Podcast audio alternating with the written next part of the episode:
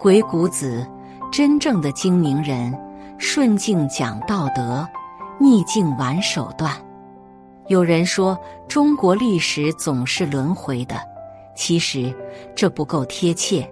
中国历史总是在王道和霸道之间来回切换。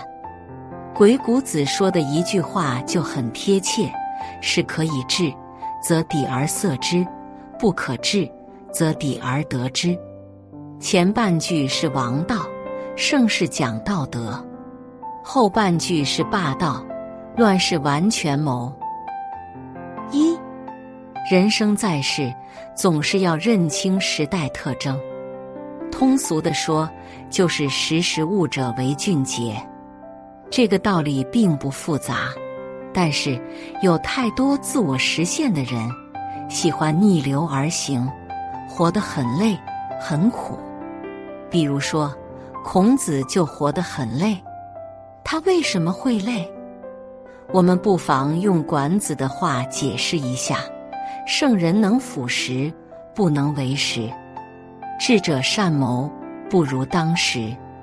圣人能顺应时势的变化，而不违逆时势；智者虽然善于谋划，但不如顺应当前形势。举个例子，过去几年。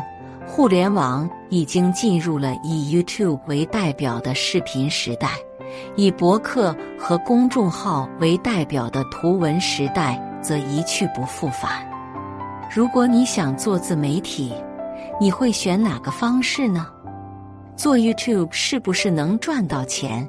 不一定，但你做博客或者公众号肯定会很累、很辛苦、很难赚到钱。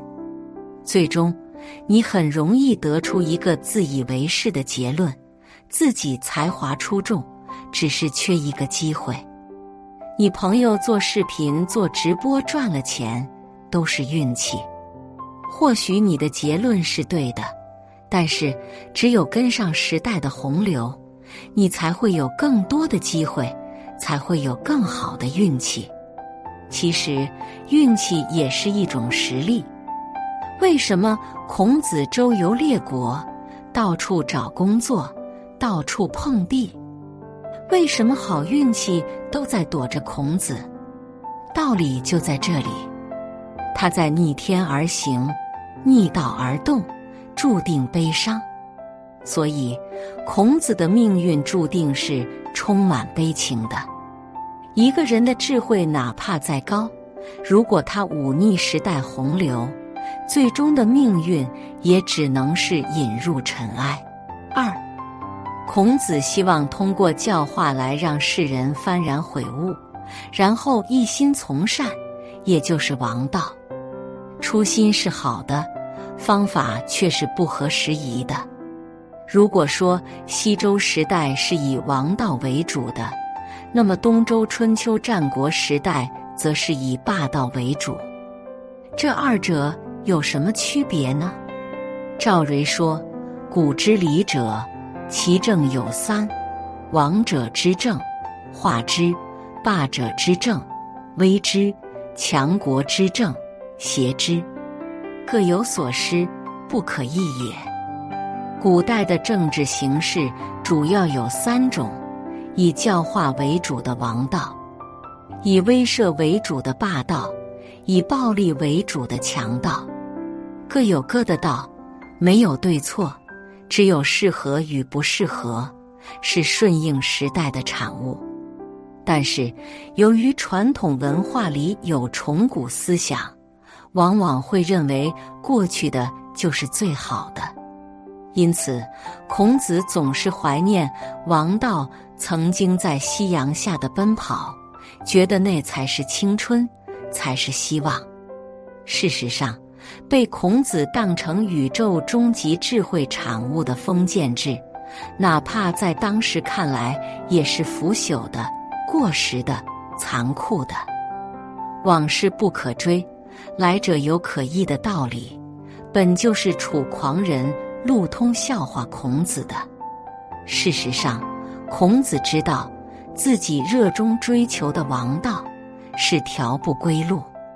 但是他就是不变通，不是不会，就是不想。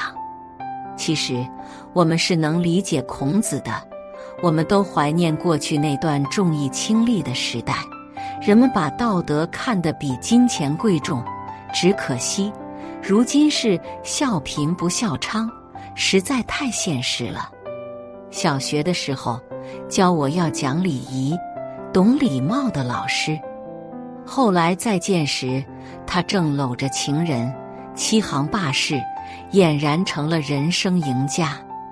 人到底还是不是同一个人呢？其实我是恍惚的。总有人爱把人变坏了挂在嘴上，可是人还是同一个人，还是同一批人呢？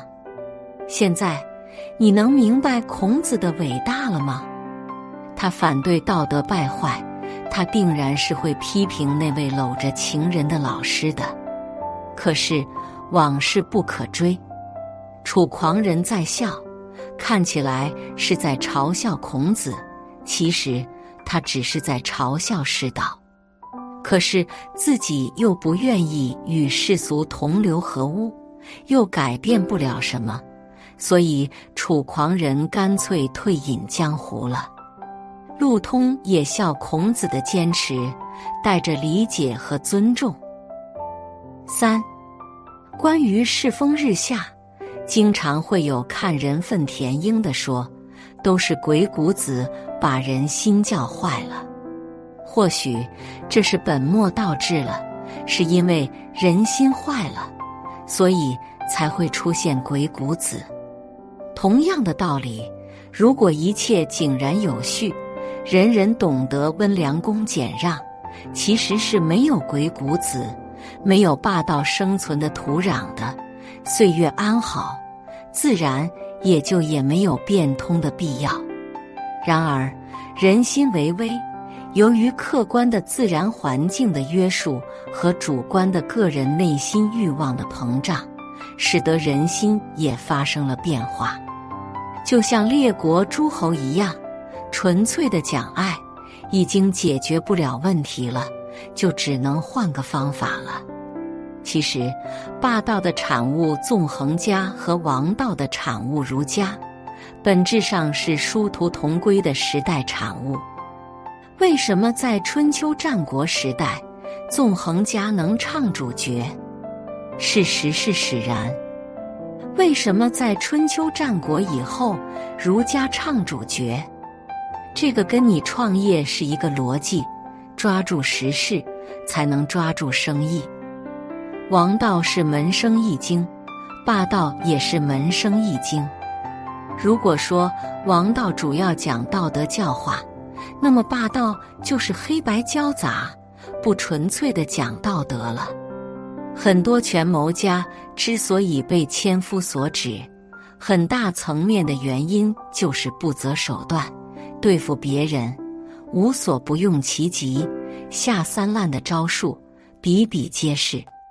在战术执行上，不考虑手段，只考虑成功，能用有效的都能拿来用，因为你不用，别人也会用。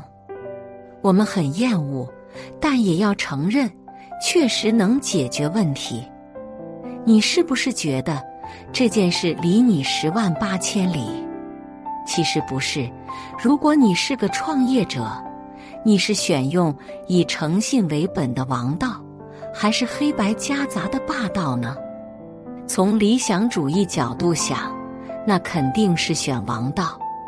好是好，就是不赚钱。你不赚钱，那你生意就要黄。你生意一黄，那你全家老小就要喝西北风。你看，虽然时代不同，职业不同，但你的困境跟列国诸侯们的困境是一样的。如果踏踏实实做一个产品，十年后肯定是能赚钱的。但现实中，你第二年就饿死了。霸道的价值就在这里，黑白手段，本质上是鬼谷子中正的一种表现。不仅仅是道德、仁义，还需要懂权谋、韬略。所以，霸道的特点是只求成功，无论方法手段，无所不用其极，只强调效果，而不拘泥于细枝末节。这句话是什么意思呢？允许用脏手段，允许见不得光的事物存在。为什么要这样呢？因为时代变了，人心思维。道德解决不了问题，就只好上手段，玩权谋。本质上，霸道和王道都是一样的，都只是药方，因此是辩证施治。教化是药方，威胁是药方，暴力也是药方。或许人们厌恶尔虞我诈、打打杀杀，但乱世用重点。沉阿下猛药才能解决问题。